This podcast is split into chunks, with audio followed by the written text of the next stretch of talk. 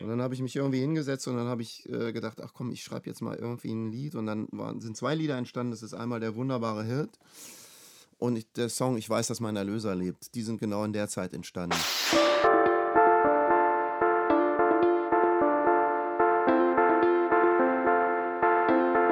Hallo und herzlich willkommen zu Die Macht der Worte, der Podcast. Authentisch, praktisch, gut. Und jetzt viel Spaß mit der neuen Folge.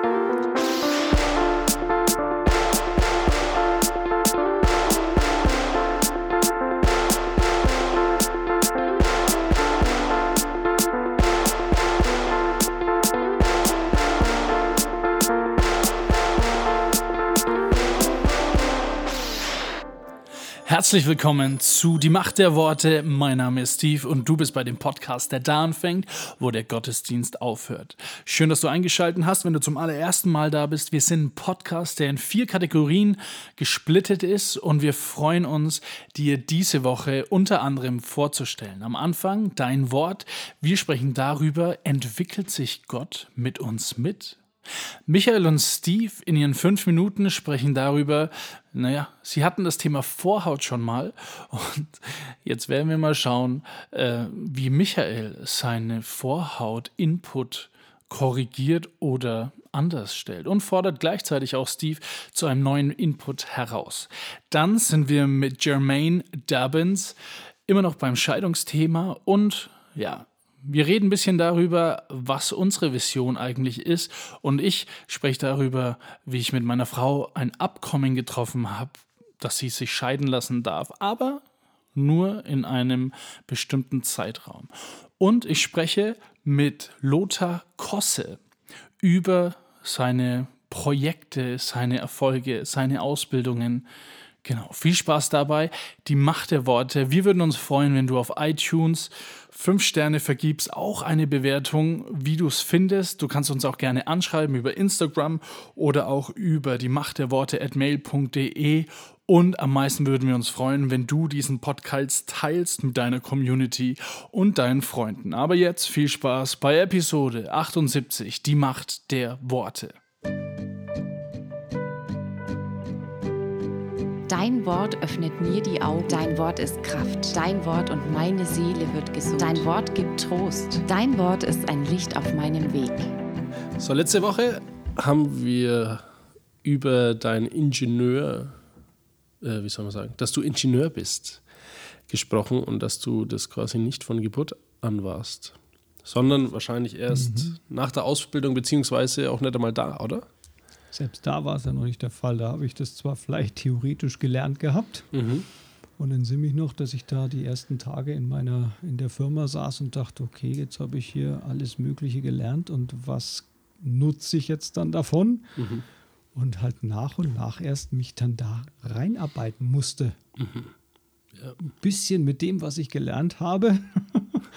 Ähm, zu operieren mhm. und das an der einen oder anderen Stelle auch tatsächlich zur Anwendung zu bringen. Mhm.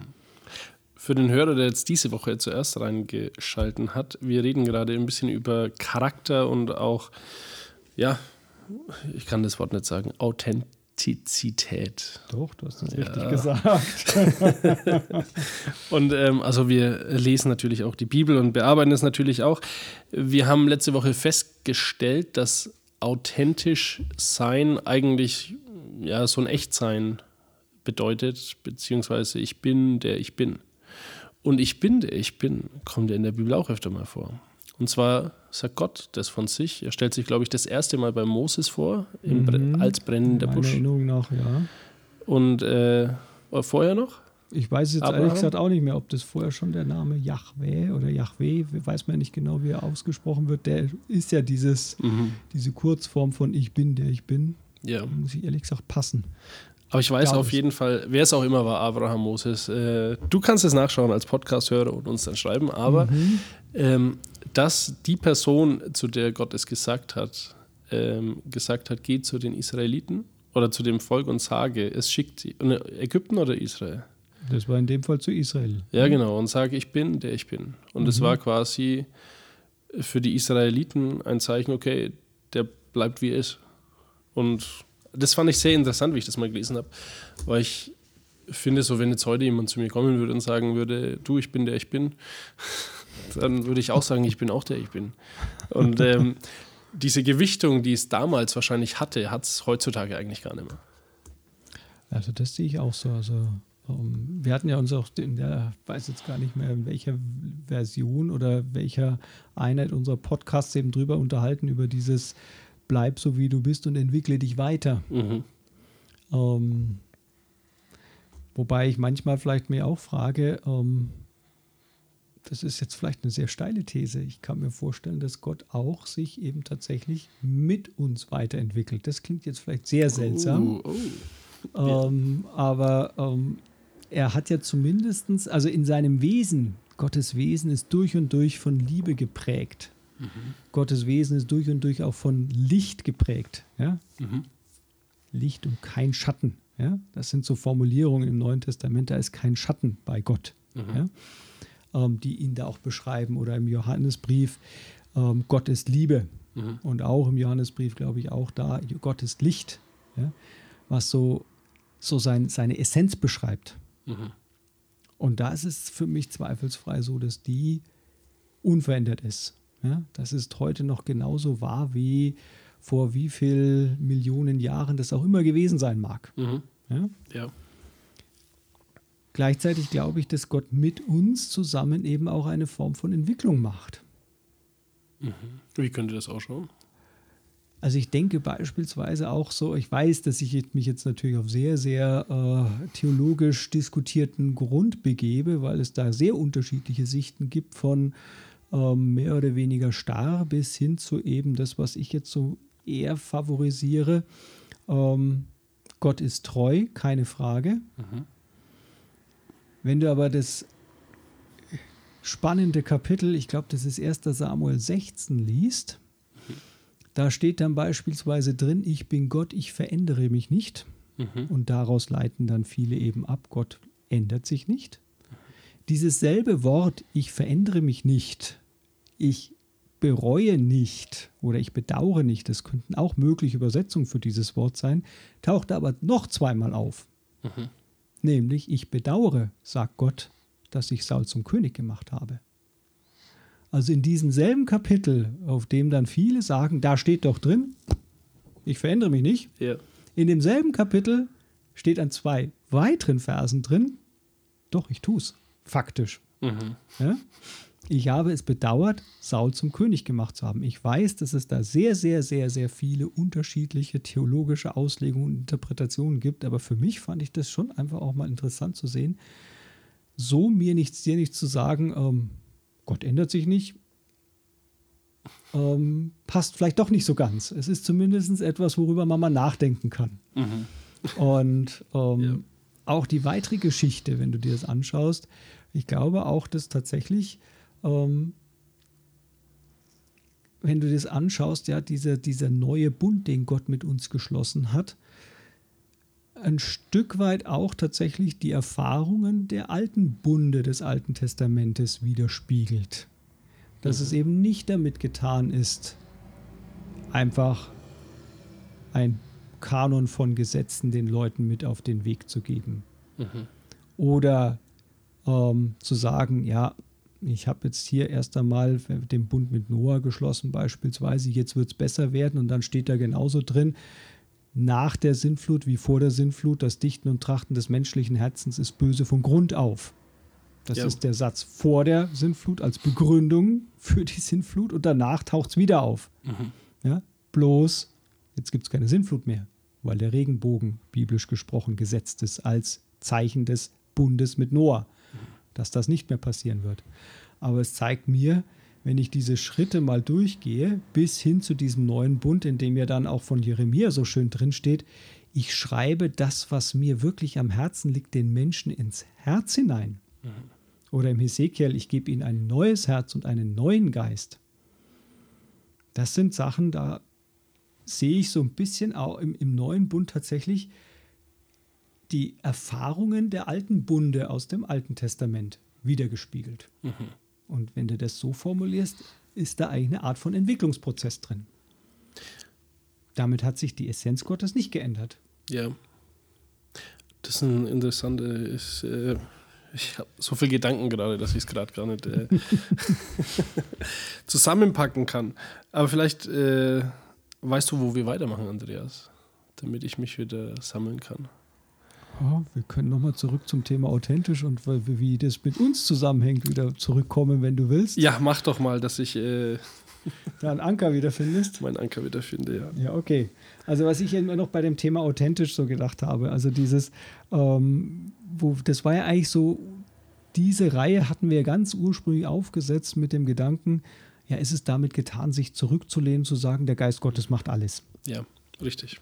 Ähm, oder eben damit getan zu sagen, wenn es nicht natürlich aus mir herauskommt, dann ist es nicht authentisch. Mhm. Wo wir aber auch schon drüber gesprochen haben, aus mir kam zum Beispiel das Ingenieursein nicht authentisch im Sinne aus mir heraus, dass es schon in der Wiege drin gelegen wäre. Mhm. Ich bin es halt geworden und das hat mich geprägt. Und dieses Wort ist ja ein schönes Wort im Deutschen. Es prägt mich. Es hat seine Spuren in mir hinterlassen. Ja, und zwar richtig nachhaltig. Und ich habe mal so einen schönen Satz gelesen, eben, dass äh, es geht darum, um dieses authentisch sein. Und du kannst es nicht einfach auf die Frage, wie verhalten wir uns in das in die Anweisung, auf die Anweisung reduzieren. Es muss natürlich kommen, ansonsten ist es unauthentisch. Mhm. Jesus formuliert es eigentlich genau genommen andersrum. Im Prinzip sagt er, folge mir nach und Authentizität wird passieren in dem Leben mit Jesus Christus. Mhm. Oder um es noch eins draufzusatteln, was mir dann irgendwann mal auch so in den Sinn kam, ähm, während Jesus ja seine Jünger damals in den Evangelien immer auch in dieses Folge mir nachgerufen hat, ähm, schreibt Paulus ja dann auch, und Jesus selber sagt es ja auch schon am Ende, bevor er eben ans Kreuz geht, ich werde in euch wohnen. Ja? Und Paulus sagt Christus in uns und dieses Christus in uns, genauso wie wir in Christus, hat für mich nochmal fast eine An noch mal einen, sozusagen, setzt dem Ganzen nochmal eins drauf. Ich dackel jetzt nicht Jesus hinterher und guck mal, was er macht, mhm. sondern er wirkt in mir und dadurch kommt das, was Jesus am Herzen liegt, tatsächlich zum Ausdruck und spiegelt sich irgendwann mal mehr oder weniger deutlich sichtbar. Was mir jetzt noch eingefallen ist, ist ja eigentlich, ist ja Christsein schon ähm, für die Person, die Christ ist, unauthentisch. Oder beziehungsweise die Frage kommt ja eigentlich auf, was ist denn authentisch? Ist das authentisch, was ich sehe? Weil dann ist ja quasi christlicher Glaube Humbug oder unauthentisch. Genau. Oder glaube ich das, was in der Bibel sagt? Weil die Bibel sagt ja auch, wir gehen nicht beim Schauen, sondern äh, durch Glauben oder aus mhm. Glauben. Und das ist ja quasi auch ziemlich unauthentisch. Wenn wir nach dem Maßstab gehen würden, das, was ich sehe, fühle und schmecke, genau. ist alles authentisch, alles andere nicht. Das ist auch so eine Geschichte, die, die mich damals sehr, sehr angesprochen hat, als mir es plötzlich aufgefallen ist.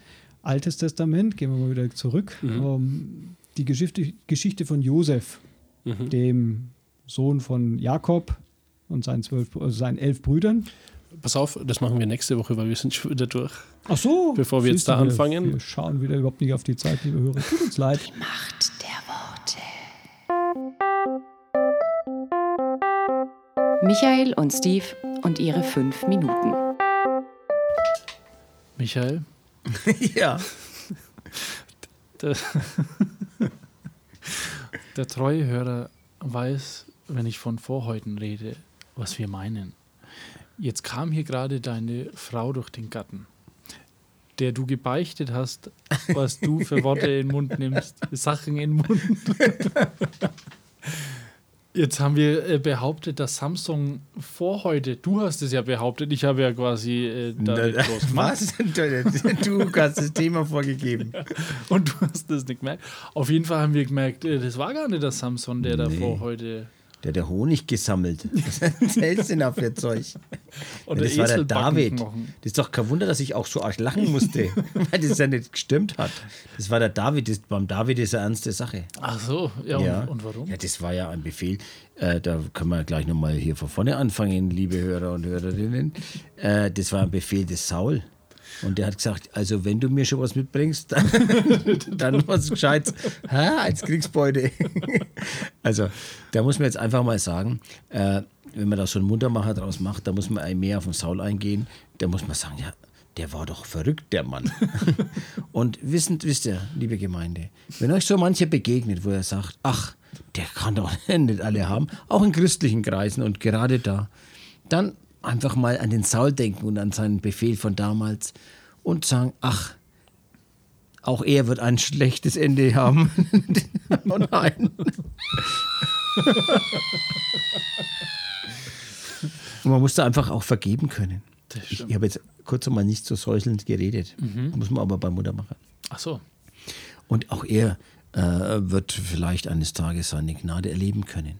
So richte du nicht über ihn, sondern schau auf dich und bringe dem Herrn, was äh, du an Gaben zu geben hast. Und David hatte viel, nämlich zum Beispiel fünf Steine. Ach so. Ja. ja. Aber da habe ich jetzt trotzdem noch mal an dich was. Und zwar war es doch so, dass äh, hier, damals, das, äh, der Simpson wirklich. Mhm. Der Samson hieß Samson, ja, da gibt es zwei verschiedene Aber Simpsons sind Varianten. doch die gelben. Simpsons. die haben auch keine langen Haare, aber er hatte lange Haare. Mhm. Und weil er das verraten hat, dass da die Kraft herkommt und seine Frau das dann mitgekriegt hat und ausgeplaudert hat, wurde er gefangen genommen. Mach mal einen Muntermacher draus. Ich habe jetzt nicht aufpasst. Aus die langen Haare. Weil seine Kraft war doch aus den langen Haaren. Ja. So. Und das, dieses Geheimnis hätte er nicht verraten dürfen. Mhm. Hat er aber, nämlich seiner Frau. Und die war Philisterin. Und die hat es ihren Kumpels gesagt. Mhm. Ja. Und dann haben sie ihm die Haare abgeschnitten und die Kraft war weg. Also Wie würdest denn du da einen Muntermacher draus machen? Ja, also ihr seht ja an dem Beispiel von Samsung und die Lila, dass eine Frau nichts für sich behalten kann. Und das ist einfach das, was ich euch heute mitgeben will. Es ist manchmal besser, ruhig zu sein, einer Frau nicht alles zu sagen, wie zum Beispiel ich bei ihrer ersten Schwangerschaft, dass sie vom Hals runter ein wenig hässlicher mittlerweile ausschaut oder dicker ähm, oder andere Sachen. Und das kann man einer Frau einfach nicht, manche Sachen nicht sagen. Einfach oder? auch nicht zumuten. Nee, also da muss man auch mal. Äh, den, meine Oma hat immer gesagt, äh, wenn die Frau oder eben der Mann heimkommt und man will was sagen, wo man weiß, das kann man nicht für sich behalten, aber es wäre nicht gut, wenn es die Person weiß, immer versuchen, einen Schluck Wasser im Mund zu halten, weil dann kann man auch nicht reden und dann kommt es auch nicht raus. Und das ist quasi die Moral von der Geschichte, dass äh, doch Frauen Menschen zweiter Rang sind. Und, äh, Michael, deine, Fra- deine Frau, die schaut. Oh. Oder hier, der, da ist doch. Äh. Nein, natürlich Nee, nicht. der auf gar keinen Fall ist es Nee, so. Wo Nein, kommen nein, dann nein, die nein, Kinder her? Nein, Also, außerdem, nein, nein, nein. Vom nee. Storch kommen nicht. Und außerdem ist die erste Gemeinde wurde von einer Frau gegründet. Die Deborah damals. Ja, die Deborah Schau, damals. Du bist jetzt aber erstaunt, die dass hat ich auch, das wow, weiß. da da ist ja Bibelwissen XXL. Na, freilich. Ich glaube, die war ja aber verheiratet, oder? nee. Hat die so mit dem zusammen der- gewohnt? Die De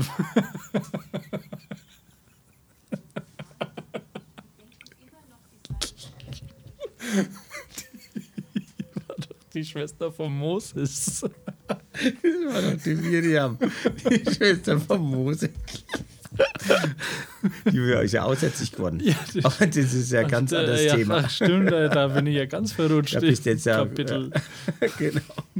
Naja, äh, lassen wir es mal so stehen, Ich einfach. Äh, vielleicht Schnell raus so. hier. Die Macht der Worte. Revolution.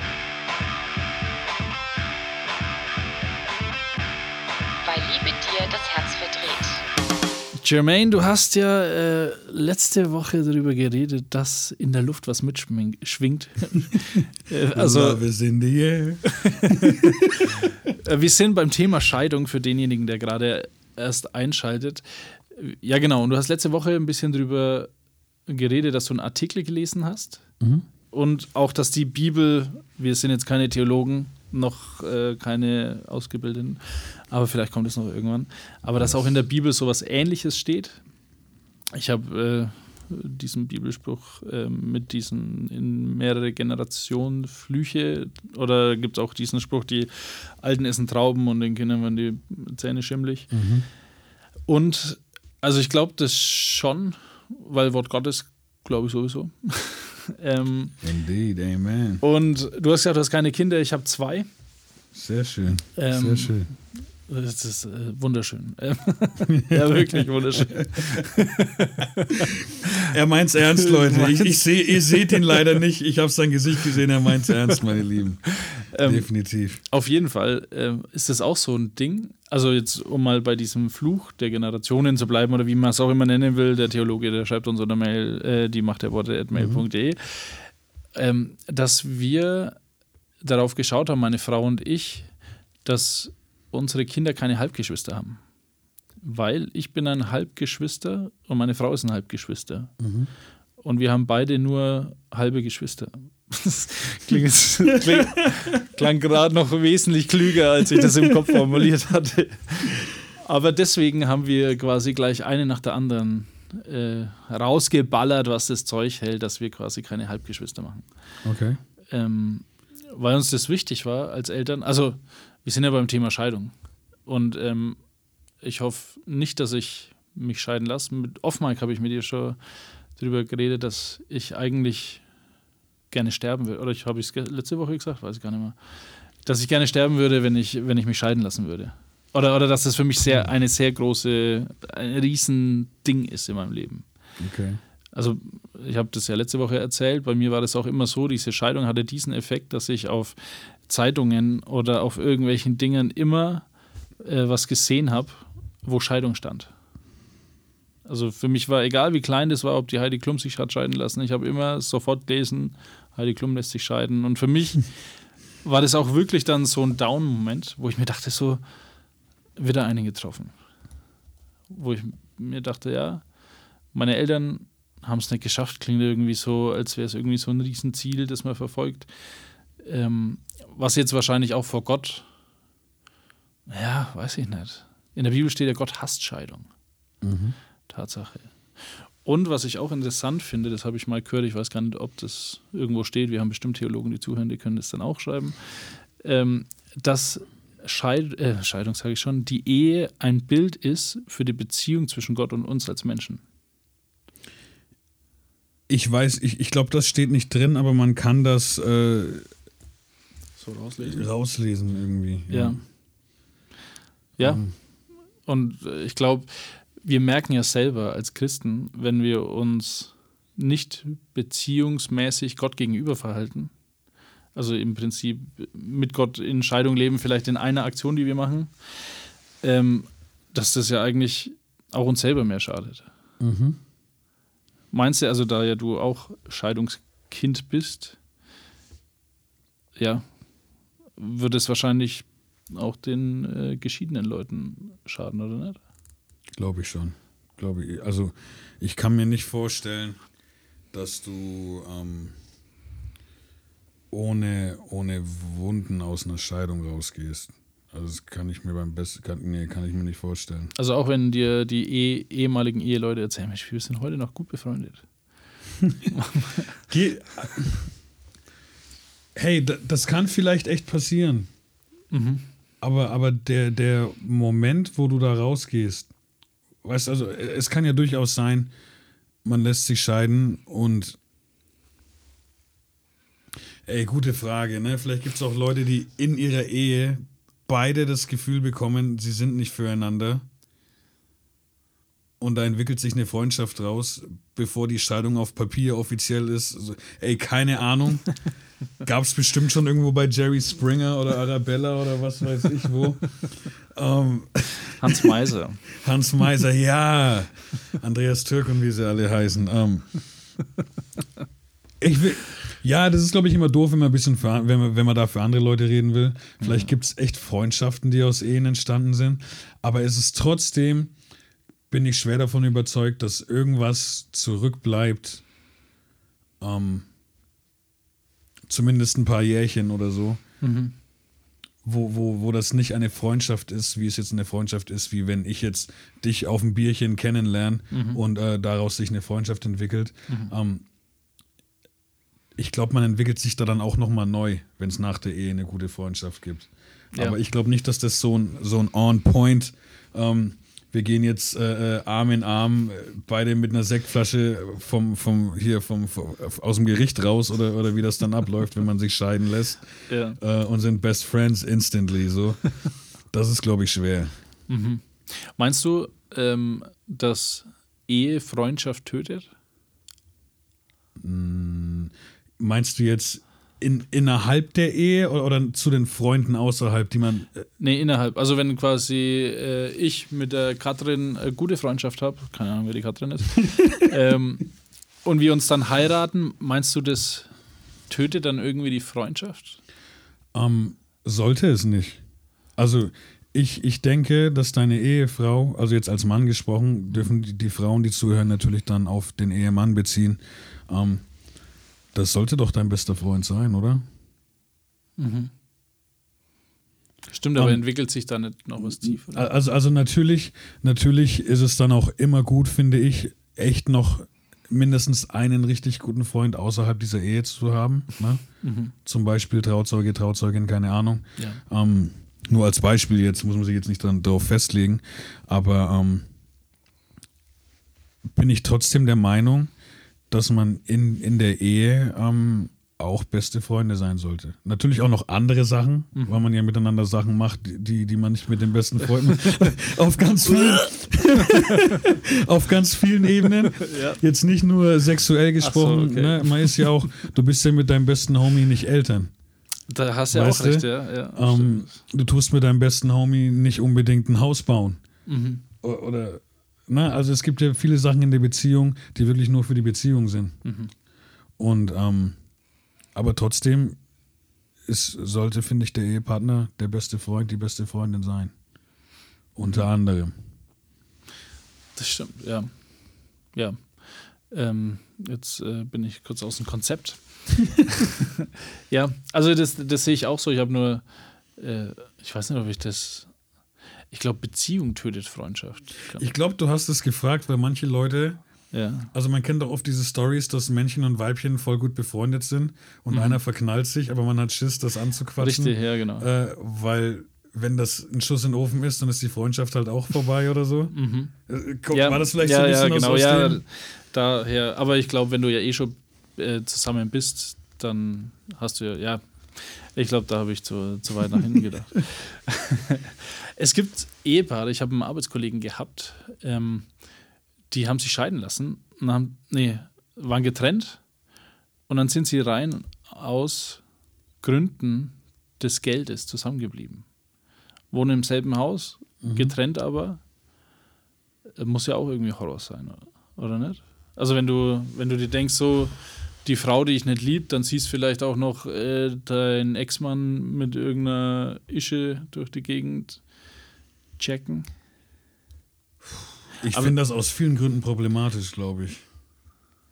Weil du. Also, wenn beide drauf klarkommen, nicht mehr zusammen zu sein, dann kann man das vielleicht machen, aber, aber keine Ahnung, wenn die sich gerade hassen, dann ist es ja schon mal ganz schwer. Einfach nur im selben Haus zu sein, so wahrscheinlich. Wenn jetzt eine Person drunter leidet, dann ist es ganz schwer, in einem Haus zu sein. Ähm, und da gibt es jetzt ganz viele Blickwinkel. Also wenn jetzt eine Person wirklich nicht mehr mit der anderen zusammen sein will, aber trotzdem von der anderen Person denkt, dass sie, dass sie kein schlechter Mensch ist oder sowas, also wenn da kein Hass ist, dann tut es dir ja trotzdem leid, die andere Person so zu sehen. Ja. Das ist ja für dich auch Gewicht. Und für die Person, die, die dann vielleicht wirklich darunter leidet, so, hey, mein Partner will mich nicht mehr, ähm, für die ist es ja auch schwer, den Partner zu sehen, aber nicht an, anfassen zu dürfen, wie man es gewohnt ist. Ja. Ähm, einfach zu wissen, ähm, ich, ich, kann, ich, ich kann nicht austauschen, wie ich möchte. Und dann ist ja auch in dem Moment die Freundschaft wirklich angebrochen oder zerbrochen. Das heißt, du hast da jede, ständig vor dir jemanden, den du einfach als dein, als dein Rückgrat siehst, als dein altes. Aber du kannst dieser Person nicht mehr wirklich, du kannst nicht mehr so reden, wie es wie es vorher war. Ja. Und im schlimmsten Fall kommt dann vielleicht noch eine neue Person dazu. Das stimmt. Ja. So, also das, das, da gibt es so viele Blickwinkel, wo ich sage, das, das ist nicht gut. Ja. Ja, was, ähm, das, das stimmt. Für mich war das immer ein Punkt, das habe ich auch meiner Frau damals gesagt, ähm, bevor wir die Kinderplanung angefangen haben, die jetzt erst zwei Jahre her ist. Und ich habe schon zwei Kinder. Merkst du was? wir sind schnell. Aber Wie, wie, wie hieß es, seid, seid fruchtbar und vermehrt euch. und wie fruchtbar wir sind. Egal. Ähm, äh, wir haben. Wir haben, oder ich habe mit meiner Frau drüber, äh, mit dem, ach, darüber geredet, ist schon sehr spät, Entschuldigung, liebe Hörer, mit meiner Frau darüber geredet, dass bevor wir Kinder bekommen und sie will nicht mehr mit mir zusammen sein, soll sie sich lieber scheiden lassen. Also das war auch nicht im Streit oder sowas, das war, glaube ich, in einer sehr harmonischen Zeit. Aber das war mir wichtig, weil ich nicht jemanden in dieselbe Lage versetzen wollte, wie ich in die Lage versetzt wurde. Weil ich glaube nämlich natürlich auch, äh, da ich ja der Sohn meines Vaters bin, habe ich auch Züge meines Vaters. Und deswegen würde ich wahrscheinlich, und auch meiner Mutter, und deswegen wüsste ich gar nicht, ob ich nicht genau dasselbe machen würde. Also trotzdem, dass ich Christ bin, trotzdem, dass ich überzeugt bin, äh, meinen Nächsten zu lieben wie mich selbst. Damit hast du ja eigentlich meine Frage beantwortet, ne? wo du vorhin nicht ganz sicher sagen konntest, ob man das bewusst oder unbewusst macht manchmal. Ne? Ja, Also durch Beschreibung dieser Angst. ja. Stimmt, ja. Ne? Ja. Das stimmt. Aber ja, das war so mit einem Ultimatum. Das war dann in dem Moment eher so ein, nochmal ein wahrscheinlich gegenseitiges Bezeugen, wie wichtig dieser nächste Schritt jetzt ist. Ja, Ne? richtig. So, so ein, Ja. Weil ich glaube, also wer keine Scheidung erlebt hat, kann dankbar, glaube ich, sein. Oder darauf könnten wir uns wahrscheinlich für diese Episode einigen am Ende. Genau, ich finde, also in meinen Augen ist eh was Wunderschönes. Und wenn man die sein Leben lang miteinander ähm, durch die Hochs und Tiefs durch, durchbringen kann, so, das ist, glaube ich, wundervoll. Die Macht der Worte. Aus der Sicht, aus, aus der Sicht, Aus der Sicht und mit den Worten von aus der Sicht und mit den Worten von Lothar Kosse. Und vielleicht ist sein Name nicht ganz so bekannt, aber dafür seine Lieder. Das bekannteste ist Ich weiß, dass mein Erlöser lebt oder auch Wunderbare hört oder Lied des Himmels.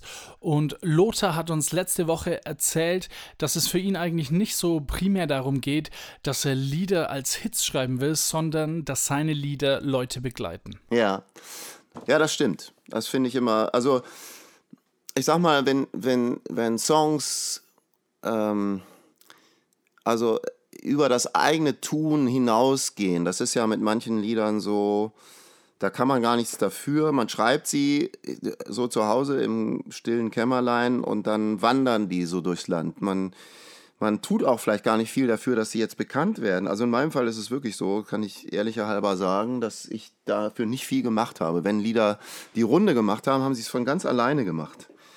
Die sind irgendwie, die, sie wurden irgendwo gespielt und so wurde äh, äh, teilweise noch nicht mal veröffentlicht. Ich weiß zum Beispiel dieses Lied Wunderbarer Hirt.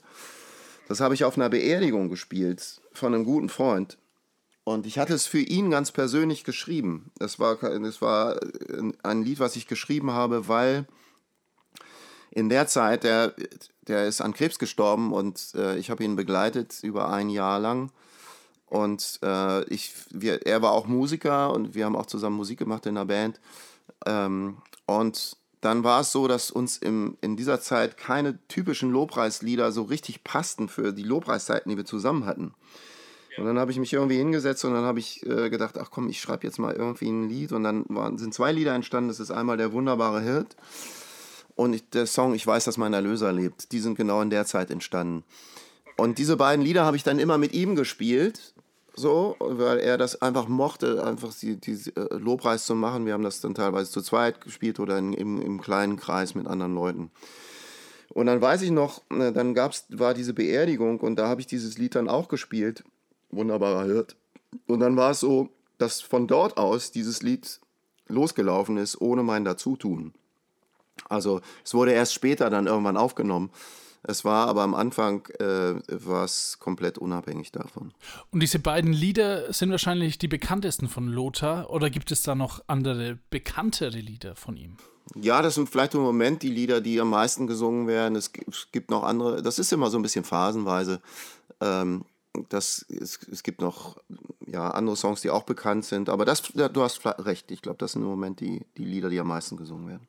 Als ich das Lied Ich weiß, dass mein Erlöser gehört habe und dann die zweite Strophe Ewig, der Weg ist ewig gehört habe, dachte ich mir so, Für mich als unsportlicher Mensch ist es grausam zu singen.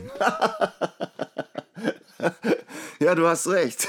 Das kommt auf den Blickwinkel an. Naja, das ist, ähm, ja. Also ich sag mal, es gibt ein paar Textzeilen da drin, in dem, in dem, in dem Song, äh, da werde ich öfter auch äh, danach gefragt, wie hast du das, äh, wie hast du das genau gedacht und wie ist es theologisch genau zu deuten? äh, was du da geschrieben hast. Und ehrlich gesagt, so schreibe ich nicht. Also ich schreibe das auf und was, was ich empfinde. Also es ist, äh, ich schreibe viele Worship-Songs nicht nach so, äh, Hauptsache sie sind komplett richtig und niemals wird mir jemand damit äh, irgendwie eine Frage stellen können, wie hast du das gemeint, sondern diese, diese Songs schreibe ich aus dem Herzen heraus. Und, sie, und wenn ich den Eindruck habe, dass sie zu mir sprechen, dann sind sie für mich gut. Und da gibt es immer mal Zeilen drin, die vielleicht für jemand anders nicht ganz äh, einfach zu verstehen sind. Es gibt zum Beispiel einen Song Messias, da gibt es einige Zeilen drin, zu denen ich regelmäßig gefragt werde. Ähm, und bei dieser Zeile ist es so, äh, der Weg ist ewig, es, äh, ähm, es ist, es, das, es geht natürlich nicht dieser Wanderweg, den, von dem du jetzt sprichst, irgendwie, den du da jetzt schmerzhaft erleiden musst, der soll nicht ewig sein. Aber der Weg, den wir hier gehen, der hier stattfindet, der hier anfängt, unser Weg mit Gott, unser Weg durchs Kreuz hindurch, äh, hin zu einer Welt, die, die anders ist, als wir sie vorher kannten und die so viele mehr, so viel mehr Möglichkeiten und Dimensionen hat, als wir es uns erträumt haben. Dieser Weg, der hört hier nicht auf, sondern der geht nahtlos über in eine Situation oder in eine Welt, die wir noch überhaupt nicht erahnen können. Insofern ist er ewig. Na, dann bin ich ja froh, dass es nichts mit Sport zu tun hat. Nee, ist kein Wanderweg. Also ich kann dich beruhigen. Meine Familie macht immer auch Scherze mit. Ich, ich wandere übrigens sehr gerne. Auch im, im Hochgebirge und so. Ich bin äh, öfter mal in den Schweizer Alpen so zum Bergsteigen und so. Und äh, ich, ich kenne einige ziemlich anstrengende äh, Touren und habe schon sehr wilde Sachen hinter mir. Und in, in unserer Nachbarschaft, wenn, wenn wir mit unseren Nachbarn unterwegs sind, dann äh, wird, ist die, diese, dieses Märchen vom Kosse-Kilometer wird immer wieder bemüht. Das heißt also, ein, ein normaler Kilometer sind ungefähr 1,5 Kosse-Kilometer. Weil ich vorher sage, ach, die Runde ist nicht so lang, die, das schaffen wir ganz schnell. Und danach heißt es, es waren aber wieder Kosse-Kilometer. Ja, ja, insofern, ich verstehe dein Anliegen. Okay, also du hast ja auch populäre Musik in Hamburg studiert. Ja. Und du hast ja auch Architektur studiert. War es so, dass es dein Backup-Plan war, wenn es mit Musik nichts werden würde? Ja, das, ist, das könnte man so verstehen. Und am Anfang war es auch so ein bisschen so. Aber als ich dann drin war im Studium mit der Architektur, äh, dann habe ich gemerkt, dass das nicht ein Backup-Plan ist, sondern dass es äh, für mich ein Weg ist, den ich so gehen muss. Und ich kann es wirklich nicht anders sagen, als, als, als dass ich damals den Eindruck hatte, ich muss das so zu Ende machen, auch das Studium zu Ende machen. Heute weiß ich ein bisschen mehr, weil ich merke, dass so mein, meine Vorstellung von Kunst und Kultur sich dadurch unglaublich erweitert hat, also über die Musik hinaus. Ich habe viel gelernt über über, äh, äh, wie gesagt, über Malerei und äh, Kunst und äh, äh, Architekturgeschichte, überhaupt Geschichte und auch geschichtliche Zusammenhänge. Und äh, heute hilft mir das sehr, irgendwie ein größeres Verständnis zu haben von, ich sag mal, von Lobpreis. Ähm, also man kann in die Sixtinische Kapelle gehen nach Rom und kann sich, man kann mal hochschauen und man wird auch dort Lobpreis empfinden auf eine Art und Weise, die man nicht empfindet, wenn man jetzt, sag mal, nur, nur Lobpreislieder spielt und singt. Also der Lobpreis, äh, den, der zu Gott empor strahlt, äh, der ist um so viel größer als das, was wir in unseren freikirchlichen Gemeinden als Lobpreis bezeichnen. Äh, und das hat mir ein bisschen geholfen. In dieser, also jetzt im Nachhinein hilft es mir äh, sehr, auch diesen, diesen Blick weiterzufassen und äh, zu sehen, was wirklich was wirklich Anbetung sein kann.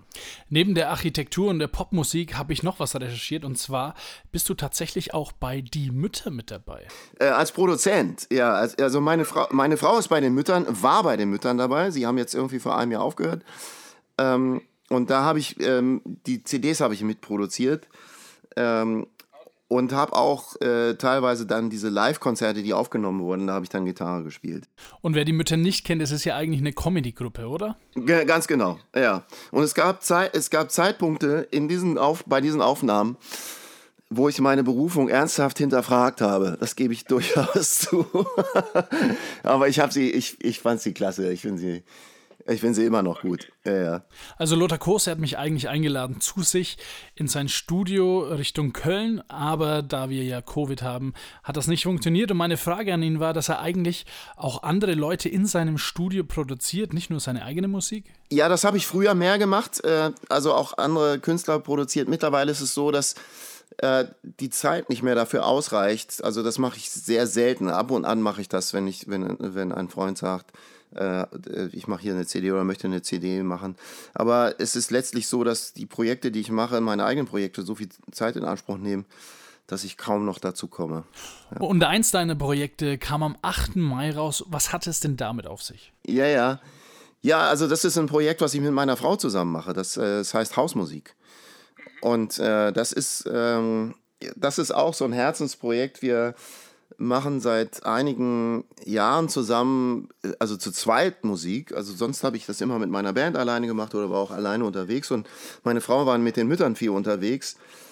Und äh, wir haben zwar in, in Köln auch zusammen die Cologne Worship Nights gemacht, da war sie auch immer mit dabei, aber wir haben noch nie so richtig äh, etwas gefunden, äh, was uns beide begeistert. Jetzt sind wir aber beide Liebhaber von, von guten akustischen Songs und dann haben wir irgendwann gesagt, wir fangen jetzt mal an, äh, äh, Musik auch gemeinsam zu machen. Das machen wir auch hier in unserem Hauskreis schon seit 20 Jahren. Äh, wir haben uns jeden Mittwoch hier getroffen, jetzt nicht mehr ganz so häufig, aber wir treffen uns immer hier, um Musik zu machen und machen das sehr frei und spontan und äh, äh kennen uns musikalisch natürlich sehr gut. Aber wie gesagt, wir haben noch nicht so viel gemeinsam zu, äh, zu zweit auf einer Bühne gestanden. Und dann gab es die Situation, dass ich eingeladen wurde zu einer Kreuzfahrt rund um Island und das wollte ich immer mal machen, weil ich Wale sehen wollte. Und dann äh, habe ich gesagt, das mache ich schon, aber das, da muss meine Frau mitkommen und dann natürlich auch meine, meine Kinder. Und äh, das war ein, netter Konzer äh, Reiseveranstalter, sagte, ja, okay, bringen Sie alle mit. Und dann haben wir dort Konzerte gemacht und es hat uns so viel Spaß gemacht, dass wir seit dieser Zeit es zu zweit machen. Und jetzt haben wir eine CD aufgenommen relativ lange gedauert, weil wir immer gedacht haben, ach, wir machen das ja zu Hause, das müssen wir ja nicht so schnell machen. Ähm, aber jetzt sind wir damit fertig geworden und wir freuen uns. Das sind äh, sehr persönliche Lieder von uns, aber auch im Worship-Songs. Und wir sind seit, seit zwei Jahren damit äh, mit unserem Programm unterwegs. Das verändert sich ständig. Wir sind auch, wir machen auch Worship im Kölner Dom regelmäßig mittlerweile. Ähm, es hat sich dort die Möglichkeit ergeben, dass wir äh, dort Musik machen können. Und das machen wir auch zu zweit. Manchmal sind unsere Söhne noch mit dabei und äh, machen Musik. Ein Sohn spielt Cello und der andere singt manchmal mit. Je nachdem. Okay. Mhm. Wer die Macht der Worte kennt, der hat auch schon mitbekommen, dass meine Frau aus den Färöerinseln ist. Und natürlich habe ich gefragt, ob er auch auf den Färöerinseln war. Ja, da sind wir, ja, da sind wir vorbeigefahren und haben dort äh, Stopp gemacht. Ja. Und ich habe Lothar erklärt, dass ich letztes Jahr auf den Färöerinseln ein halbes Jahr war und habe natürlich gehofft, dass er zu derselben Zeit auf den Färöerinseln war wie ich. Ja, ist doch herrlich. Also es ist, also es ist wunderbar. Ich, die Färöerinseln fand ich, äh, also Shetlandinseln und Färöinseln haben wir gesehen und die Färöinseln, gut, da war das Wetter jetzt für uns besser. Die fand ich, also die fand ich beeindruckend. Allein auch so diese, diese Historie, dann dieser Hafen mit diesem alten kleinen Wikingerboot da. Und ähm, ich fand das, äh, es ist beeindruckend einfach zu sehen, was, was es bedeutet auf so einer Insel. Also jetzt dieses, da ist ja auch nicht mal so schnell das Nordsee Festland so. Man kann ja nicht sagen, man ist ganz schnell woanders, sondern da ist man wirklich draußen auf dem Meer. Ich fand, ich fand den Gedanken, dort zu leben, interessant. Ja. Die Macht der Worte. Vielen Dank fürs Zuhören. Folge uns auf Instagram, Spotify, YouTube und Facebook. Wenn dir diese Folge gefallen hat, abonniere unseren Kanal und wir freuen uns über 5 Sterne bei iTunes. Wenn du Fragen, Anregungen oder Verbesserungsvorschläge hast, kontaktiere uns unter die Macht der Worte at mail.de. Wir hören uns nächste Woche wieder.